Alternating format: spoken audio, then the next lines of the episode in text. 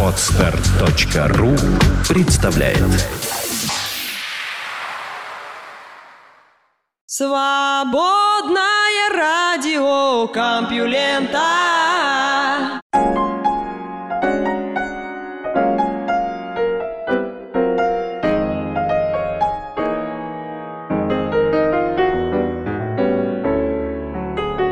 Всем привет! Последний выпуск СРК на этой неделе. И называется он «Огни». Вы слышите Лёшу Халецкого, и впереди много новостей.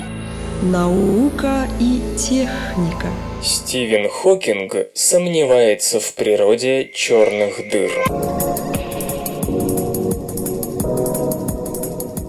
Своей новой работе известный физик заявляет о необходимости покончить с концепцией горизонта событий, ключевым элементом в наших сегодняшних представлениях о черных дырах. Именно попав за его пределы, ничто, включая свет, не может покинуть черную дыру, что в конечном счете порождает все эти парадоксы вроде потери информации, чего, казалось бы, не может быть, и прочих огненных стен.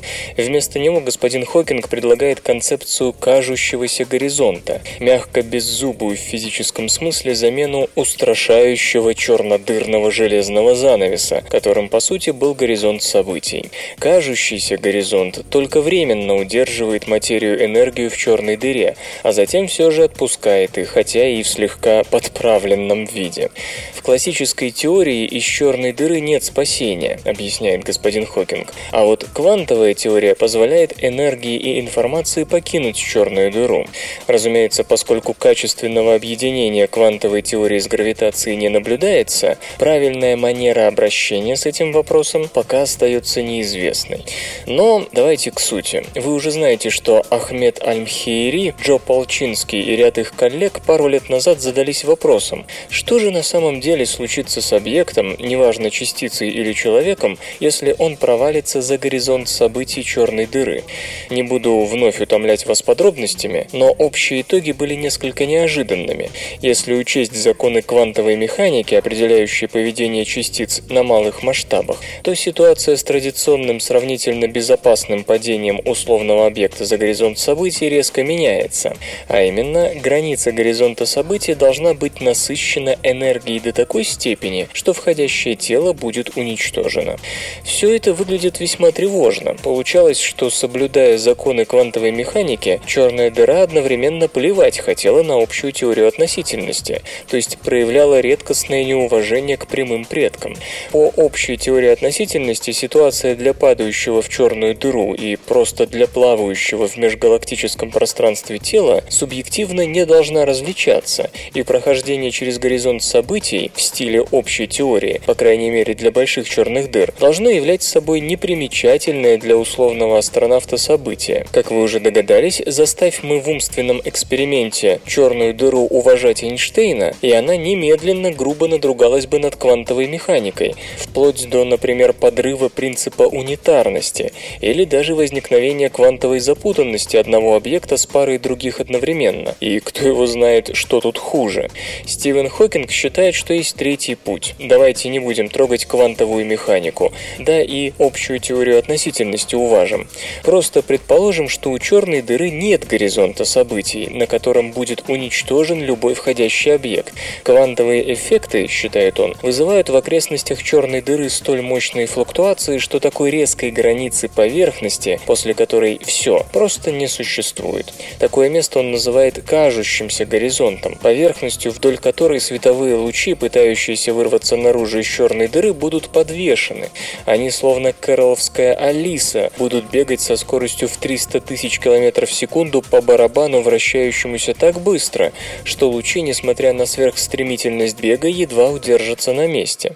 Ситуация выглядит идентичной обычному горизонту, но является временной, хотя длительность периода удержания материи кажущимся горизонтом господин Хогинг не обозначает. Горизонт же событий в строгом смысле этого слова, то есть место, из которого свет не может вырваться никогда, Стивен Хокинг исключает. Из этого, естественно, следуют вполне зубодробительные выводы. Отсутствие горизонтов горизонтов событий означает, что нет такой штуки, как черная дыра, в смысле наличия таких режимов, когда свет не может вырваться из нее. В связи с этим господин Хокинг предлагает выдать черной дыре новое определение – метастабильные связанные состояния гравитационного поля. Что тут хорошего? Ну, огненную стену мы все-таки разрушили, что уже плюс. Опять же, как замечает физик, это пока единственное решение парадокса огненной стены, которое совместимо с СРТ-инвариантностью, фундаментальной симметрией физических законов при преобразовании включающих одновременную инверсию заряда, четности и времени. Но у этой медали за победу над горизонтом событий есть и другая сторона. Сами посудите, если кажущийся горизонт черной дыры по каким-то причинам сократится до размера столь малого, что эффекты гравитации и квантовой механики будут работать одновременно, то и кажущийся горизонт исчезнет, а все то, что черная дыра за свою долгую жизнь проглотила, будет явлено миру. Нет, конечно, не совсем в первоначальном виде, в ряде случаев все будет деформировано до полной неузнаваемости, но и такое представление скрытых миллиарды лет объектов кажется весьма странным событием. Более того, если господин Хокинг прав, то внутри черной дыры может не быть никакой сингулярности. Опять же, в этом есть свой плюс, благо сингулярность физически не слишком внятное явление. Попадающая же внутрь материя будет двигаться к центру черной дыры, но никогда не дойдет до него и не будет полностью уничтожена. Следовательно, и информация, содержащаяся в такой материи, не уничтожится, а лишь окажется искажена до такой степени, что после того, как появится в окружающем мире, при помощи, скажем, излучения Хокинга, будет радикально отличаться от изначальной, и стороннему наблюдателю станет почти невозможно восстановить, что же некогда упало в черную дыру. Сам Стивен Хокинг сравнивает такую задачу с предсказанием погоды наперед. В теории возможно, на практике же слишком сложно, чтобы сделать это сколько-нибудь точно, более чем на несколько дней. Замечу, что Джо Полчинский, один из авторов изначального парадокса огненной стены, скептически настроен по отношению к идеям господина Хокинга. Он не очень-то верит в саму возможность существования черной дыры без вечного горизонта событий. А бывший студент автора новой теории Рафаэль Бауссо из Калифорнийского университета в Беркли говорит, что нынешняя работа Мэтра отражает степень неприятия научным сообществом самой идеи огненной стены. Чтобы исключить возможность ее существования, люди готовы на многое. Правда, он считает, что решение Стивена Хокинга может стать лекарством похуже самой болезни. Идея о том, что нет такой точки, из которой вы гарантированно не сможете покинуть черную дыру, в некоторых смыслах даже еще более радикальна и проблематична, чем существование огненных стен. Свободное радио Компьюлента. У белого медведя слишком тонкий мех.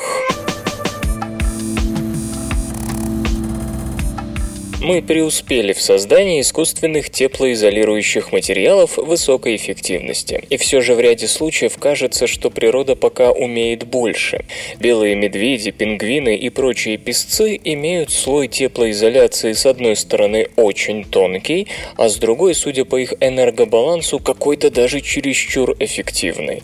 Ученые из Бельгии и Марокко во главе с Присциллой Симонис, представляющие университет Намюра, Бельгия, попробовали понять, что именно делает полярные меха а белый медведь такими эффективными.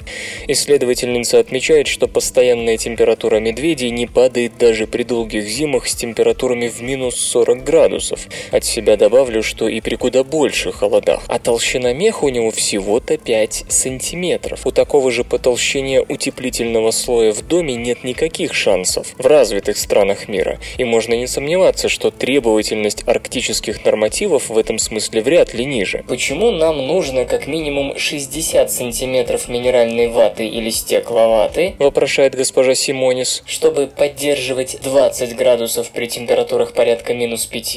И почему мех полярного медведя лучше, чем то, что мы разрабатываем для утепления домов? Замечу, впрочем, что 60 сантиметров по периметру в большинстве случаев невообразимая цифра, которая на практике для тех же стен редко выполняется. Так что в основной части стран с северным климатом, толщина утепления много меньше, да и зима кое-где суровее бельгийских минус 5, поэтому вопрос действительно актуальный. Тепло, как известно, может утекать двумя путями – радиации, когда остывание идет посредством излучения электромагнитных волн, инфракрасный диапазон, и с передачей колебаний атомов и молекул нагретого тела близлежащим более холодным. Стандартный способ воспроизведения природных утепляющих материалов очевиден. Воздушные полости в мехах означают, что молекулы и атомы твердого тела будут отдавать тепло намного более разреженному воздуху, отчего потери тепла сильно затруднятся. На этой основе созданы утеплители из пенопласта и минеральной ваты, составляющие подавляющее большинство такого рода материалов. И та же основа лежит внутри аэрогелей, еще более эффективных, хотя пока и неподъемно дорогих материалов, в основном состоящих из воздуха. Так вот, госпожа Симонис с коллегами посчитали, что у радиации в этом процессе роль может быть существенно выше, чем считалось. Смоделировав теплоперенос радиации в условиях, препятствующих распространению инфракрасного излучения, ученые попытались воспроизвести реальную ситуацию с мехом животных, в котором отдельные волокна не дают инфракрасному излучению от тела свободно удаляться в окружающее пространство. Когда в симуляции использовались защитные слои с поглощением, характерным для черного тела, эффективность меха была сравнительно невысокой, но сделав защитные слои светлыми, удалось добиться резкого падения переноса тепла. В целом модель приводит к очевидному, казалось бы, выводу. Повторяющееся рассеивание инфракрасного излучения между многочисленными слоями, препятствующими распространению радиации, подавляет процесс остывания нагретого тела и нагревания близко расположенного холодного. При этом, утверждают ученые, есть вероятность, что роль такого механизма в теплоизолирующих свойствах меха и перьев может быть выше, чем блокировка других путей теплопереноса. Одновременно правильная структура меха и перьев не только рассеивает дальнее инфракрасное излучение, но и делает то же самое с видимым светом, что заставляет полярных животных выглядеть белыми в видимом диапазоне, добавляя к прекрасной теплоизоляции еще и эффективный камуфляж. Как полагает исследовательница, этот подход следует использовать для разработки новых групп теплоизолирующих материалов, включая в их состав необычные многослойные компоненты с высокой отражающей способностью, такие как металлы.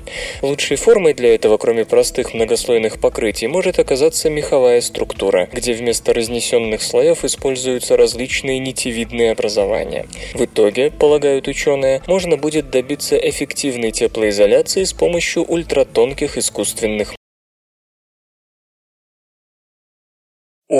Скачать другие выпуски подкаста вы можете на podster.ru